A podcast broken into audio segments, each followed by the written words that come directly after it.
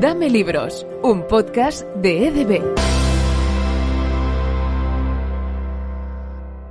Bienvenidos a Dame Libros, un podcast iniciativa de la editorial EDB, cuyo objetivo, como bien sabéis, y cuya filosofía es fomentar la lectura y con ello, pues todo lo que desprende conocimiento, educación, imaginación, creatividad. Pero para todo ello, pues como es muy lógico, hace falta un plan. Para este nuevo curso que empieza hoy, os traemos un plan lector para el aula que precisamente descubriremos con dos eh, invitados eh, perfectos para este cometido, como son María Merino y Francisco Javier Martín, ambos profesores y responsables del plan lector de EDB. María, Francisco, ¿cómo estáis? Bienvenidos. Hola, buenos días. Hola, buenos días, ¿qué tal? Un placer que nos acompañéis para todos aquellos que nos eh, escucháis y que por alguna vez, eh, pues puede ser que escuchéis por primera vez lo de plan lector. ¿Qué es un plan lector? Empezamos contigo, María. ¿Qué nos puedes, ¿Cómo lo puedes definir? Pues nada, el plan lector es un programa para el aula, dirigido en este caso para alumnos de primaria y de secundaria. Y bueno, pues es una ayuda al profesor para que, bueno, pues con él eh, los chavales adquieran y desarrollen la competencia lectora. Claro, tenemos ahí a una guía que de alguna forma ayude, claro, con tanta oferta lectora, pues como es muy lógico también ayudar a definir esos títulos que de alguna forma también pues saber de qué tratan y en qué pueden ayudar. Pero ¿qué ofrece este plan lector? Ah, yo hablaba un poquito a resumidas cuentas, pero entiendo que esto es mucho más amplio, mucho más complejo incluso para de elaborar. ¿Qué ofrece eh, Francisco este plan lector? Detrás de un plan lector siempre hay un grupo de personas, como no, que han tenido que leer unos libros y se seleccionan unas lecturas que son adecuadas a los criterios educativos, psicoevolutivos y a los valores mm, de los alumnos que los van a leer atendiendo a sus edades y a sus características. Además, pues un plan lector eh, pues tiene un análisis de la obra, viene un pequeño argumento, los datos del autor, muy importante también el plan lector los ilustradores, sobre todo si estamos hablando de primaria y secundaria, porque los libros para los niños con, referencias audiovisuales les ayuda mucho más en la lectura. No, no, desde luego, aquí ponemos siempre en valor ya no solo el que escribe, sino también el que dibuja, el que ilustra, que todo va de la mano y evidentemente se llevan a cabo unas obras maravillosas. Y en este caso, en, en los colegios, el ilustrador en los libros es una figura muy importante, sobre todo que esté en consonancia con lo que está escrito, porque los niños ya sabes que en el mundo audiovisual que nos movemos, esto le da mucha importancia. Claro, claro. Y está seleccionado por géneros literarios y luego el plan lector de B ofrece además unas herramientas para el docente muy útiles y muy funcionales que puede poner en práctica en clase y que están a su alcance eh, de manera digital solo accediendo con su correo. Y, aquí tenemos dos campos. Por un lado están actividades para el aula de comprensión lectora, estas actividades que siempre se han trabajado en clase, que son muy creativas y motivadoras y pensadas, pensadas para que los alumnos las resuelvan individualmente o en grupo, con lo cual son actividades que permiten un diseño flexible del aula. Y por el otro lado, estas estrategias de animación lectoras, que son sugerencias, ideas y propuestas para que el docente ponga en marcha antes o durante o después de la lectura eh, estas herramientas que te he dicho para que los alumnos les lleven más allá de la lectura. O sea, estamos trabajando eh, poniendo en marcha pensamientos eh, críticos, analíticos, es decir, queremos alumnos que piensen y alumnos que aparte de, vivir esa lectura, sean capaces de incorporar a esa lectura un poco a su vida con todo lo que pueden aprender de ellas. Y por último, al profesor o al docente también se les ofrece una pequeña herramienta de evaluación en la que viene rubricada con unos indicadores para que veas si esos objetivos que él pretendía con esa lectura los ha conseguido y, y además un boletín para poder compartir con las familias. Entonces, como ves, detrás de un libro hay toda una propuesta pedagógica, metodológica, para que un docente ponga en marcha con sus alumnos mucho más allá que solo el hecho de leer, que es interesante y motivante, pero se puede aprender mucho también. Claro, sin duda que impacta en el, en el día a día del, de los eh, y las profesoras que de alguna forma obviamente tienen que lidiar, como es muy lógico, pues con una cantidad de niños y niñas, pues que oye, que cada uno tiene lo suyo y que oye, todos son herramientas para facilitar esta labor que además impacta, como decíamos, ya no solo a los profesionales docentes, también a, los alumnos, también para que estos trabajen eh, por separado, que trabajen en grupo y luego también esa relación con, con la familia, que lo puedan compartir con la familia. De alguna forma ver todo lo que se puede llegar a extraer de un buen libro que decíais, ¿no? Que de alguna forma vosotros para elaborar este plan lector tenéis que leeros esos libros que proponéis. Oye, ¿de cuántos libros, esto ya es un poco más a modo de curiosidad, María, Francisco, cuántos libros habréis podido leer para elaborar un tipo de plan? Uf, pues mira, no sé, no sé cuántos íbamos leídos, ¿no, María? Pero, por ejemplo, en este último mes creo que estamos en una lectura de unos treinta y tantos libros. o sea, Madre mía. Vais al libro por día casi, ¿no? Y luego piensa que eh, tan pronto estamos leyendo un libro de Tucán Rojo que es de 6 a 8 años, ¿no, María? Sí, como uno de para chavales de tercero, de secundaria, cuarto. Claro, claro. No, no, y aquí hay una apertura de miras extraordinaria. ¿eh? No le hacéis un feo a un libro, eso está claro, eh, para elaborar estos maravillosos planes que tienen, pues como es muy lógico, ¿no? Y de alguna forma ya hemos repasado algunos, pero María, ¿qué beneficios eh, tienen para profesores y, alumnados este tipo de, plan lector? Sí, bueno, además del plan lector hay un aspecto, bueno, un, nuevo proyecto que es el valor de leer, que es lo que hace es dar un paso más allá de, la lectura. ¿no? Estábamos hablando que el plan lector lo que ayuda es a leer, a fomentar la lectura, el gusto, pero en este caso el valor de leer lo que pretende es que, con esa, que esa lectura eh, llegue a su interior, ¿no? Eh, sirva para algo, lo aprendan y lo lleven a su, a su día a día y a sus experiencias. Entonces, eh, son incluso lecturas más acordes a, los valores, al lema que se pueda trabajar desde los colegios y se hace una, selección de, estas lecturas, ¿no? Claro, desde luego. Y además, eh, de alguna forma también, eh, el valor de estas lecturas que también creemos que es algo importante. ¿eh? Francisco, ¿por qué es importante? ¿Qué aporta el valor de leer?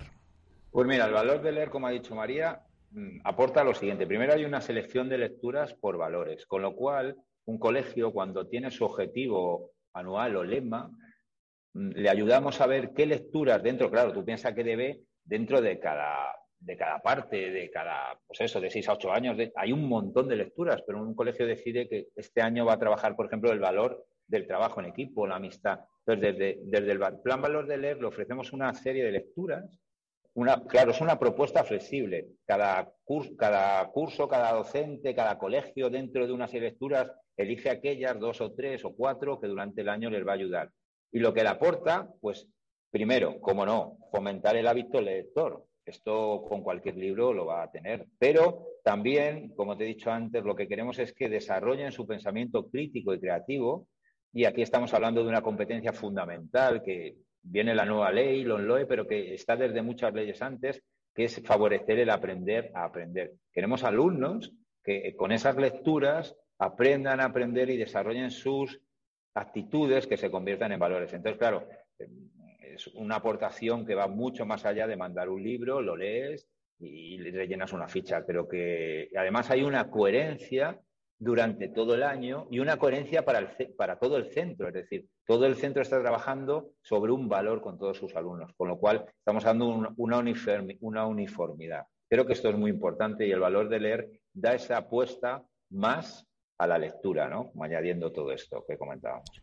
Claro, una propuesta pedagógica basada en las metodologías activas e innovadoras en esta fase de lectura que es el antes, el durante y el, y el después, ¿no? Esas rutinas de pensamiento, ese aprendizaje cooperativo y esas destrezas de pensamiento. Esto no es algo que yo me sepa, sino es algo que me he informado y me he documentado, como es muy lógico, porque aquí los profesionales sois vosotros los dos invitados que hoy nos acompañan y que de alguna forma también, Francisco, hablabas de la LOMLOE, mm. eh, que también pues no deja de ser un pequeño o gran impacto, no lo sabemos. ¿Cómo afecta esta nueva ley de, de educación a estos planes lectores? Tanto María como Francisco, como queráis. Pues eh, nada, eh, lo que incorporan es eh, la obligación primero de hacer el plan lector y dedicar un tiempo de lectura dentro del aula, tanto en primaria como en secundaria, y que no solo quede en la materia de lengua castellana, sino que sea transversal y que desde todas las materias haya ese tiempo de lectura. Y luego, bueno, pues de alguna manera reconoce que tanto el fomento lector como el gusto de la lectura tienen un impacto directo en la comprensión lectora, en esa capacidad de, expresar tanto oral como por escrito. Eh, si además incorporamos todo el tema de la gestión de, de los valores, pues todo lo relacionado con la gestión de las emociones. Entonces, bueno, y además, pues como decía Francisco antes, eh, el desarrollo de ese pensamiento crítico y sobre todo que además sea proactivo, ¿no? que con esas lecturas y todos sus aprendizajes construyan y lleven a cabo acciones hacia el exterior. Y en, esta nueva ley, eh, dentro de los principios pedagógicos, la LOLO es una ley muy pedagógica, es una ley que, que se refiere mucho a pedagogía y en uno de los principios, en el artículo 6, se puede leer en un punto, el punto 3, que hay que promover el hábito de lectura en las aulas. Y como ha dicho María, a partir de ahora los centros tenemos que hacer un, plan lector. Antes hacíamos programaciones, pero también es obligatorio hacer un plan lector.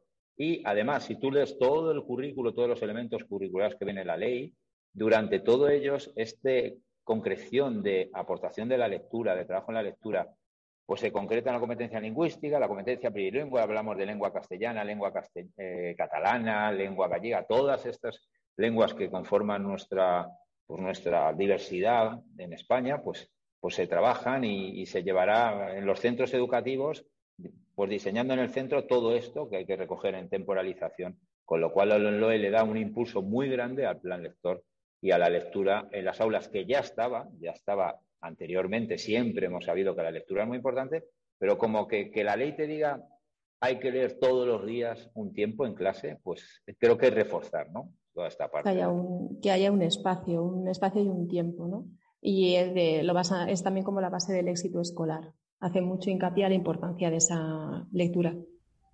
Claro, exacto, de esa lectura y sobre todo a esa comprensión, ¿no? Porque muchas veces podemos leer y podemos devorar libros, pero también es importante saber entender eh, qué se desprende de, estos relatos, de estos libros, de sus hojas, como es muy lógico, cómo podemos ayudar a que esto sea efectivo o sea un éxito. Un plan lector favorece primero la competencia lectora del alumno, pero, pero muy importante, y esto además viene en la ley también, y lo, hemos sabido de siempre los docentes, es importante despertar la curiosidad y el interés y el gusto por la lectura en los alumnos. Es decir, eh, eh, la elección de los libros en el plan lector que hace es muy importante para que los alumnos se encuentren eh, ante unos libros que despierten ese gusto por la lectura. Y una vez que hemos despertado el gusto por la lectura, el plan lector ofrece actividades de comprensión, como ya te hemos contado antes, que, que ayudan a adquirir habilidades lectoras y actitudes positivas hacia la lectura, pero además, y esta parte es muy importante, que ahora te la contará María, porque ella es una gran experta en esto, estrategias de animación a la lectura.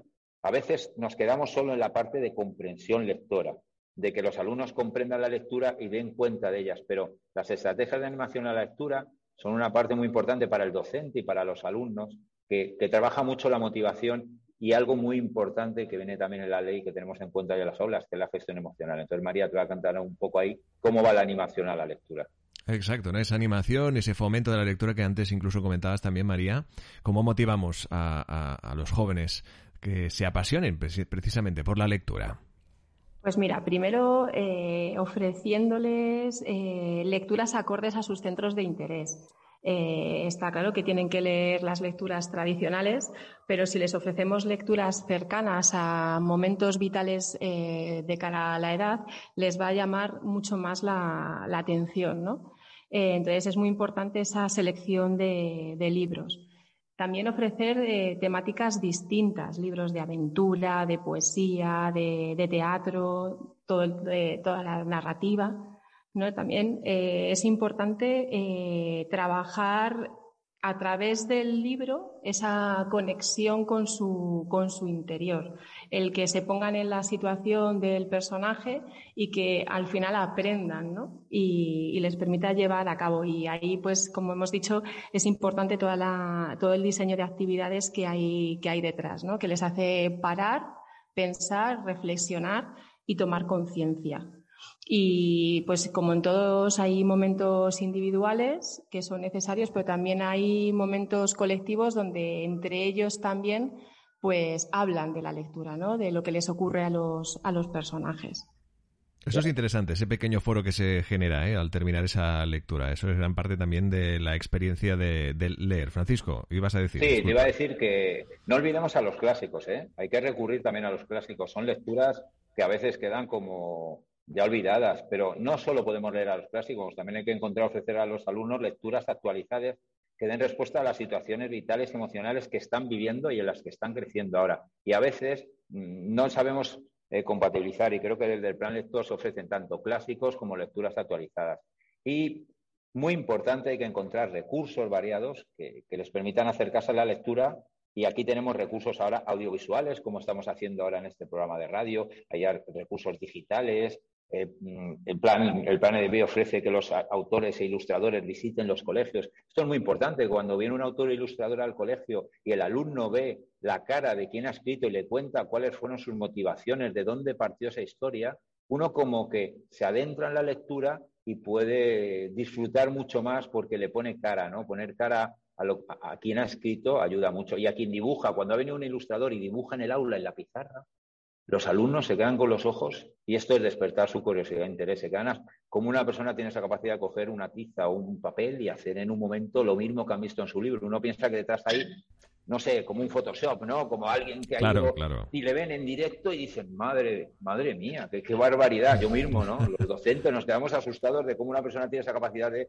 transmitir con un con sus movimientos y con. Entonces yo creo que todo esto es muy importante, aparte de lo que hemos dicho. En definitiva, lo que queremos es que los alumnos sean agentes activos de su propio aprendizaje, ¿no? Y trabajen en grupo y de forma individual para crecer de forma personal y humana. Y la lectura es uno de los recursos más importantes que tenemos en las aulas para llegar a, este, a esta situación, ¿no? De partida, de inicio y de final. Sin duda, sin duda. Uno de los recursos, incluso los de, los más antiguos en la historia de, la humanidad. Así que, evidentemente, aquí lo ponemos eh, en valor y en primera línea, como es muy lógico. Ah, hablabais eh, precisamente de estas ah, lecturas. Yo os preguntaba cuántos libros ah, devoráis. Me decíais que casi uno al día. Y estoy seguro que de alguna forma me podréis hacer alguna recomendación. Tres lecturas para primaria y secundaria de cara a este nuevo curso que empieza. Y bueno, y en este, en este sentido, ¿por qué son eh, interesantes? Pues mira, voy a empezar yo y vamos a ir en orden, ¿no, María? Tú uno y otro y así hacemos un, partido de tenis entre tú y yo. Mira, yo voy a empezar con uno de secundaria que es el premio de literatura juvenil de este año de EBE, que se llama Un ebook en el jardín. Y es un libro que acabamos de leer y nos ha impactado muchísimo por cómo el autor tiene un es directo, son para alumnos de 16 años. Y este libro habla sobre la historia de un chaval que se mueve entre el suicidio, habla de la salud mental y creo que es un libro acorde muy importante para lo que estamos viviendo después, durante y esta pandemia que no acaba y toda esta salud mental que nos está afectando tanto y también a los alumnos, el nivel de suicidio de los alumnos. Entonces es un libro muy impactante que está con correos, con mensajes directos y se lee en muy poco tiempo, pero súper profundo. Entonces creo que esta es la primera propuesta, que además los que han elegido el premio Literatura Juvenil este año han tenido claro que este era el premio. Entonces yo recomiendo el primero, un ebook en el jardín, para cualquier docente, incluso y persona mayor de 16, 18 años, debería leerlo en este momento de salud mental que, que tenemos alrededor. Pues siguiendo de, al hilo de los premios, pues eh, Rey, que es también uno de los últimos premiados, eh, es un libro que trata sobre la amistad, el amor, la familia. Y bueno, pues al final es un niño que se escapa de casa porque sufre un maltrato por el padrastro y bueno, pues se refugia en unas tuberías cerca de las vías del tren y, bueno, pues eh, él sobrevive, ¿no? Aprende a sobrevivir, a sobrevivir gracias a la ayuda de una perra y de la manada, ¿no? Entonces también es un libro que habla de la, de la supervivencia y de lo importante que es rodearte de, gente, ¿no? También es un libro muy recomendado para niños de quinto, de este caso quinto, sexto de primaria.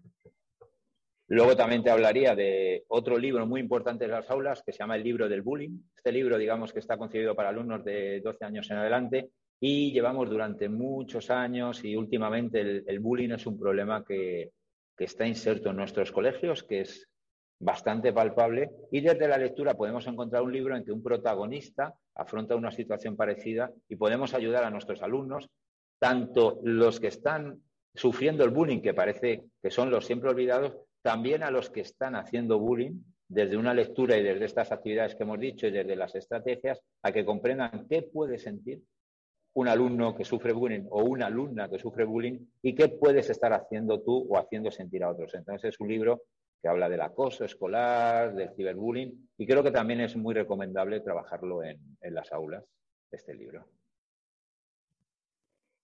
Luego, sí, luego yo así echando el, el libro que se llama 47 pedacitos, que yo creo que es una de las primeras lecturas que, hice ¿no? para el plan lector. Es un libro que trata sobre la amistad, el amor. Y, bueno, son dos hermanas donde la niña mayor, la hermana mayor, es diferente porque tiene 47 pedacitos.